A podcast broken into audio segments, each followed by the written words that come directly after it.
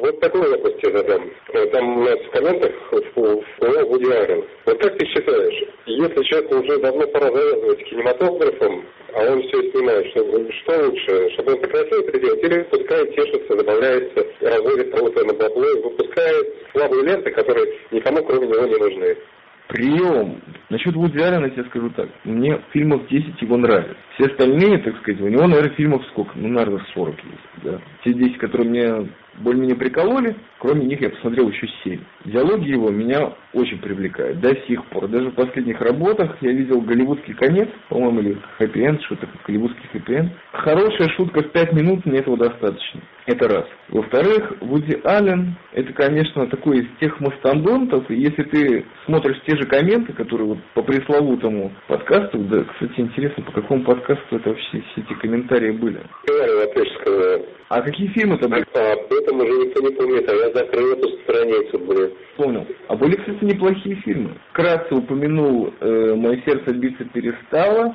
Вот самое интересное, бразер, если скажу, опять отвлекаюсь, что вот был там фильм «Трое похорон Мелькиадеса эстрады». Никто ни слова не пикнул, ничего не сказал по этому фильму, а фильм блестящий, замечательный. Ради Арджента там был прогон, просто было жалко денег и времени. Хорошо, что он шел только полтора часа. И еще там был фильм, премьера Джона Кассаветеса, вот сейчас я помню, но это просто за флажки. А в комментариях я к чему все клонил, к тому, что в комментариях я привел пример Аллы Борисовны Пугачевой, которая достаточно неплохим голосом обладала. Был у нее такой замечательный советский имидж ну, я не развивал там тему, но с ней работали замечательные люди. И стихотворцы, и сочинители текстов. И эти люди, то есть Резник и Паулс, по моему мнению, держали ее в таких достаточно ежовых рукавицах, помимо того, что там еще какой-нибудь гуском, э, не знаю, гастроль, соответственно, и весь совок держали ее в руках, и она была символом. И песни действительно были и с текстами, и с музыкальной основой очень даже неплохие. После того, как она поняла, что в новое время можно заработать бабло, так,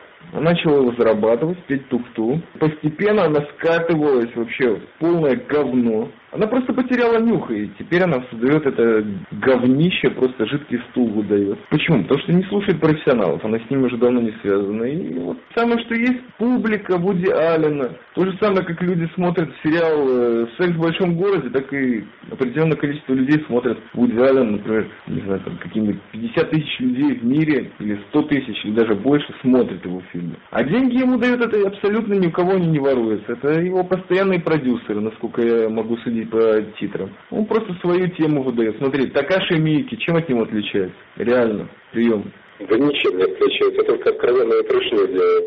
О, а Вуди Аллен, ему нравится подкрутить какие-то узорчики, приятных тетек пригласить. Опять-таки, свои шуточки. Но Такаши Мики мне нравится, потому что он без претензий. Я вот сколько у него фильмов, я все качаю, качаю по одному и смотрю. Многие стираю, многие записываю, потому что на два часа фильма или на полтора часа фильма есть парочка моментов, которые меня затрагивают. Ну, все мне хватает. Но он трешняк, он об этом так и заявляет, поэтому он и снимает там по 40 фильмов в год. А Вуди Аллен снимает по три фильма, это хватает. Плюс Плюс, посмотри, у него есть достаточно слаженная репутация, он мастодон. Алла Борисовна, хочешь не хочешь, она будет выступать в Кремлевском дворце, если она захочет дать какой-нибудь концерт, посвященный там пятилетию ее внука. Ей дадут, это ее формат. Она мегазвезда, и она может почить на лаврах еще лет 30. Правильно? То же самое в идеале. Прием. Да, есть у нас в Питере такой говенный режиссер Александр Сакуров. Вот тоже разводил жесткое и тоже ведь умудряется в год по несколько фильмов клепать. И в отличие от Мики, они все с претензией. Мики я уважаю за честную оценку своих возможностей. Но если я буду выбирать трешню, то я лучше посмотрю фильмы Эда Вуда, чем Такеши Мики. А что касается Аллы Борисовны, она была хороша до тех пор, пока была замужем за господином Болдиным, по-моему. Вот он ее дрессировал нормально. Пока ему она не надоела своей придурью, он ушел к другой. Вот для этого Алла Борисовна сократилась по наклонной. Не помню, на что еще там можно высказать свое мнение. Да, да, я вот уже, наверное, минут 40 жду, когда же ты затронешь очень трогательную тему и очень чувственную. Скарлетт Йоханссон. Ё-моё, сколько ждать можно? Я тут сгорел весь. Да, я высказываю это в комментах, что лучшая роль Скарлетт Йоханссон – это малолетняя минетчица из фильма «Человек, которого не было», братьев Коинов. Она там смотрится гармонично, маленькая, и, видимо, это соответствует ее характеру, видимо, она там играет саму себя.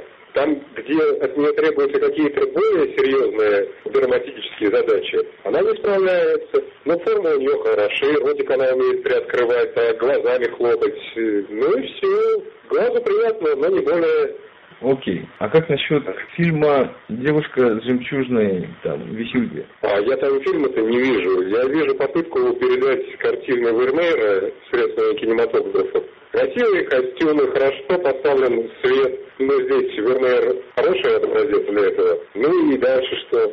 Таких ну, фильмов крепается много.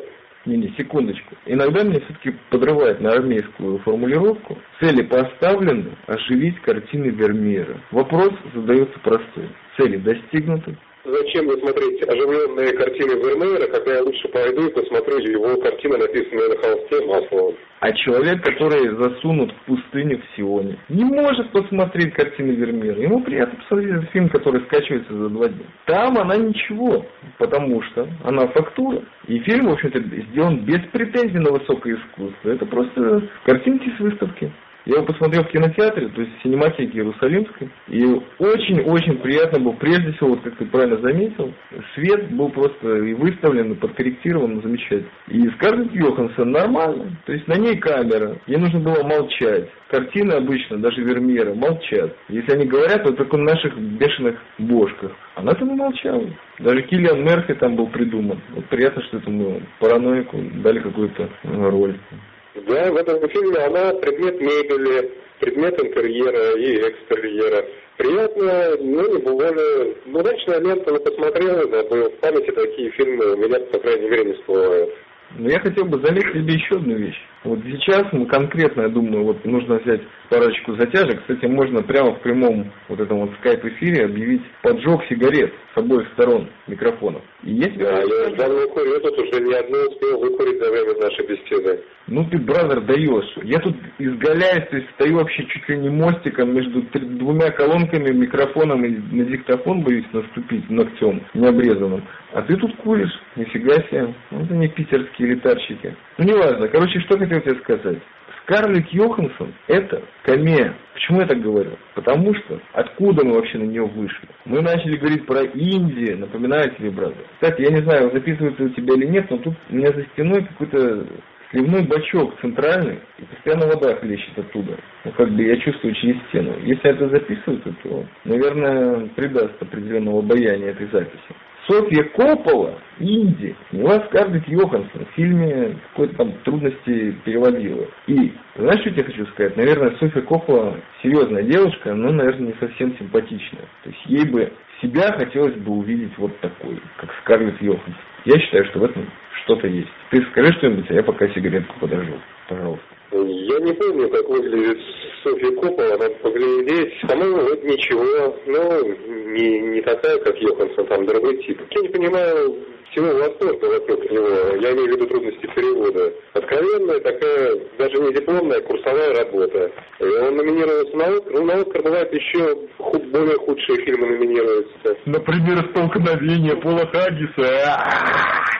Я в прошлом году смотрел один немецкий фильм, называется что-то «Дни Софи Щель», э, про антифашистскую команду, какую-то группу, которая работала в Берлине. Такого жуткого зрелища я не видел. А он номинировался на Оскар как лучший заграничный фильм. Да оставь этот Оскар в покое, бразер.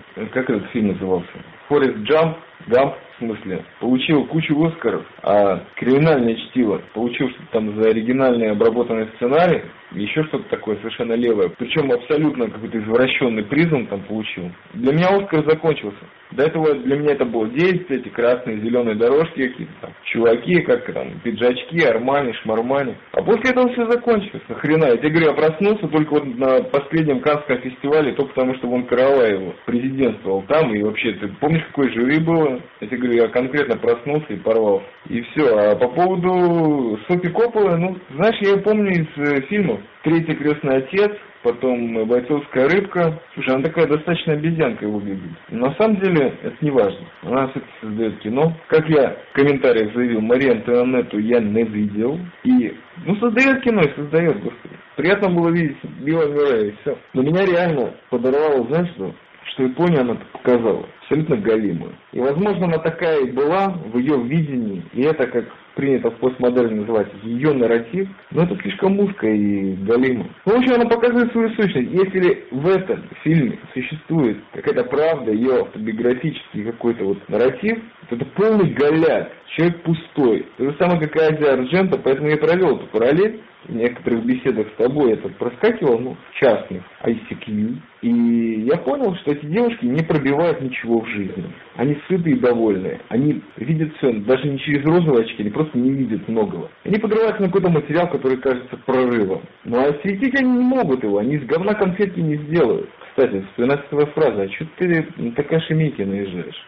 Да я не наезжаю на него. Я говорю, что он хороший человек, просто если выбирать автора трэша, то я выберу Эда Вуда. Я, ты знаешь, люблю старое кино, в чем меня Алексов тоже упрекает. Что касается Копполы, я вот убедился в том, что не может быть хорошей семейственности в кино. Я не знаю ни одного примера, когда складывалась бы хорошая кинематографическая семья, чтобы дети повторяли успехи их отцов. Кстати, ты в курсе, что посылает наша страна на Оскар? Фильм Бондарчука «Девятая рота». Наплевать. И это я, по-моему, пробил радио Мотыги Джем, он по поводу меченосца. Я вот тоже не понимаю эту тему. Фильмы, которые ты презираешь, ну как бы я понимаю, что он, он так достаточно приятно мотивировал, ну, журналист, профессионал. Но я понимаю, что можно обложить всю эту элиту, но зачем эти лишние движения? Ну, господи. Для меня из всех русаков, серьезных ребят, существует только Денис Истебнеев, который снял «Такси Блюз», за это я ему благодарен. Но он был там не режиссером, а оператором. И, по-моему, еще парочку работ серьезных сделал в своей жизни. И все. Если мы уже поднимаем тему «Отцы и дети», вот так вот реально то, что мне в голову сейчас приходит, по-моему, Тодоровский отец и сын, они такие приятные вещи делают. То есть сын, конечно, более талантливый во многом, в некоторых своих опусах. Я, например, очень как тяжело воспринял мой брат Франкенштейн каким-то личным причинам, но еще вот всплывает в голове семья Косоветосов. То есть у Ника Косоветоса тоже есть неплохие работы. Конечно, с отцом не сравнится, но он делает неплохое кино. Потом семья Косовицев. Мэтью, то есть сын, да, он тоже сделал парочку неплохих фильмов. Все-таки с отцом тоже не сравнится, но есть что-то в них. Может быть, стоит, мы все так по режиссерам идем, а вот, например, тот же Жак Адияр, который снял «Читай по губам» и вот «Мое сердце биться перестало», его отец очень прекрасный сценарист был. Хотя на самом деле ненавидел эту работу по собственным высказываниям и занимался этим как бизнес. Чисто бабки заработать и ну, сценарий писал клевый. Что скажешь по этому поводу? Я с тобой согласен. И согласен с теми примерами, которые ты привел. Приятно, ты знаешь, правильно есть исключения, но они редкие. Как правило, семейственность не срабатывает. Много примеров же есть таких, да, сценаристов. Меня просто самого эта тема волнует, поскольку я кино часто занимаюсь, да, ребенок растет, тоже кино будет делать. Хотелось бы, чтобы из него что-то получилось. Если тогда в результате из меня ничего не должно выйти, такой вопрос. Алло, алло, алло, я попросил бы не индульгировать там.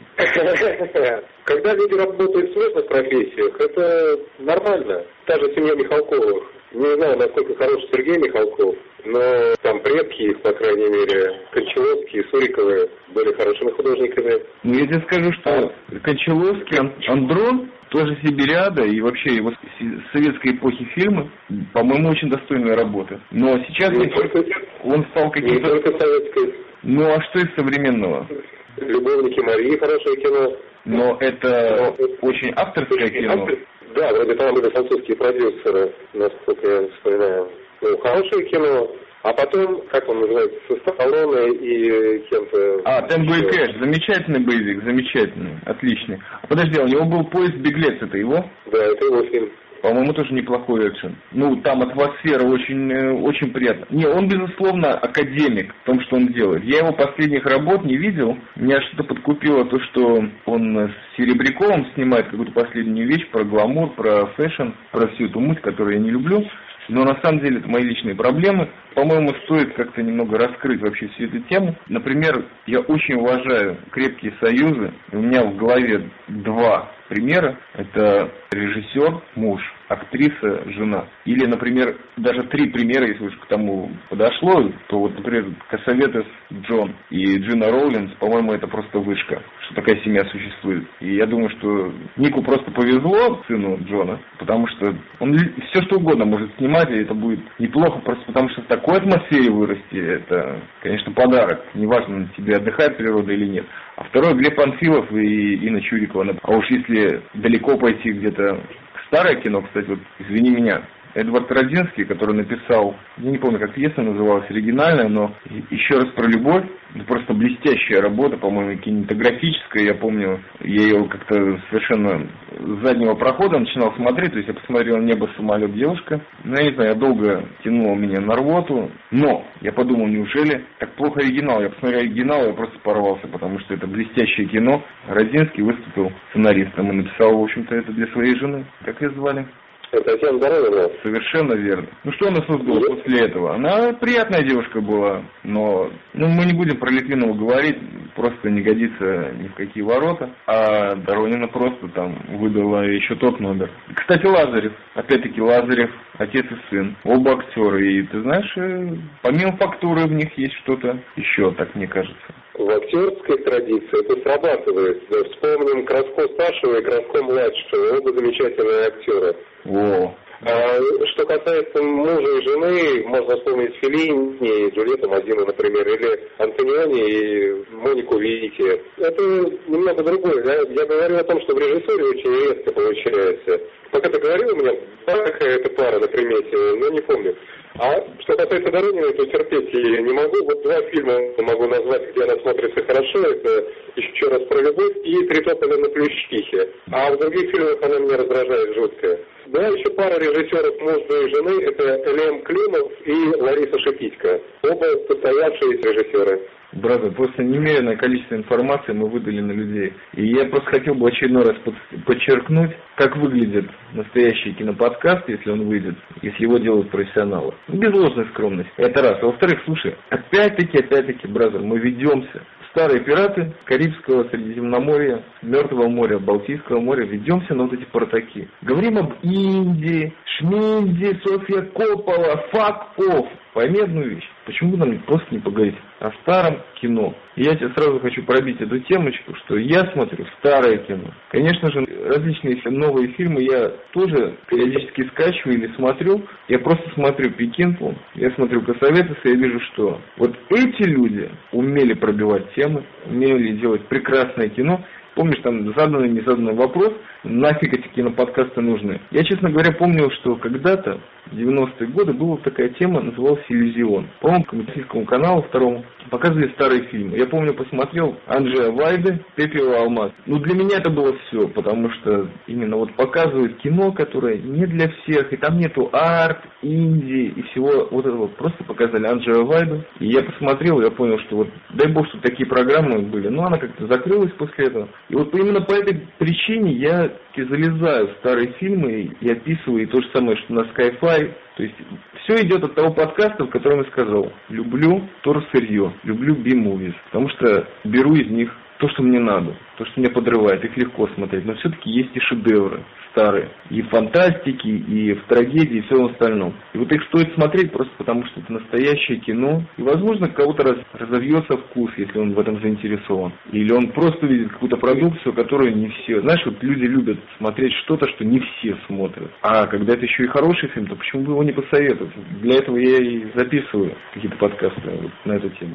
Смотреть надо больше, и бимовости, проверенные шедевры. Фильмы вообще надо пересматривать. Слава богу, сейчас есть для этого возможность, не надо бежать в кинотеатр. У нас в городе нет нормального кинотеатра со старыми фильмами. Я в каком-то подкасте во втором, по-моему, или в третьем высказывался, что был такой кинотеатр «Спартак», он сгорел. И а, то, что существует сейчас, это те же самые DVD, пиратки или лицензионные, которые крутят люди, не имея на это никаких прав. Но тем не менее, на сеансах полно-полно студентов, народ смотрит. Какое-то хорошее дело они, наверное, делают. Но я в эти кинотеатры не ходу. мне денег жалко на это. Я лучше куплю диск и буду смотреть его дома. Ну, это своеобразный современный подход, нормально. Я на самом деле тем же самым занимаюсь, но я знаю, что по миру, по крайней мере во Франции, и по крайней мере в Израиле есть такая система, называется синематека. По-моему, она в честь парижского такого образования названа. Есть такая синематека как минимум в трех основных центрах. Есть в Иерусалиме, есть в Тель-Авиве, есть в Хайфе. И там показывают ну, практически все кино, которое не показывают в мейнстрим. И показывают и старые фильмы, и артовские, и видео-арт иногда есть, различные программы. И показывают анимацию, и показывают все, все, все, все, все.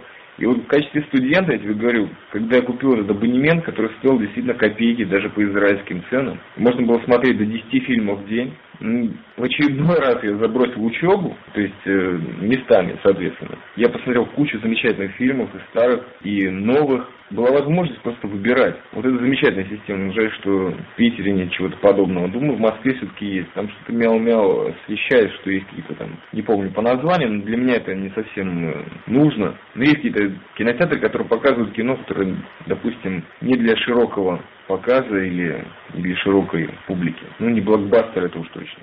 Да, в Москве был замечательный музей кино, в котором было несколько залов и потрясающие программы. Билеты туда стоили дешево, а для студентов киноводов, по-моему, вход вообще бесплатный был. Но этот музей закрыли, все, деньги, бабло, это огромный киноцентр на Пресне. Его перепрофилировали то ли в казино, то ли в какой-то развлекательный центр, и там это накрылось. Но в Москве еще был кинотеатр «Иллюзион», по-моему, «Фитиль». Ну, наверняка там есть где посмотреть, и тем более, что белые столбы, где хранится архив Госфильмофонда, от Москвы ближе, чем от Питера, и фильмы водить туда можно. Для нас такие фильмы не везут. Понятно. Бразер, предлагаю музыкальную паузу. Как ты насчет того, чтобы нашу беседу, эту первую часть из благородных 12 просто превратим это в мыльную оперу? Шутка неудачная. Ну, потому что напряжение. Сделаем рекламную паузу, что скажешь? Да, давай сделаем. Перерыв на 10 минут?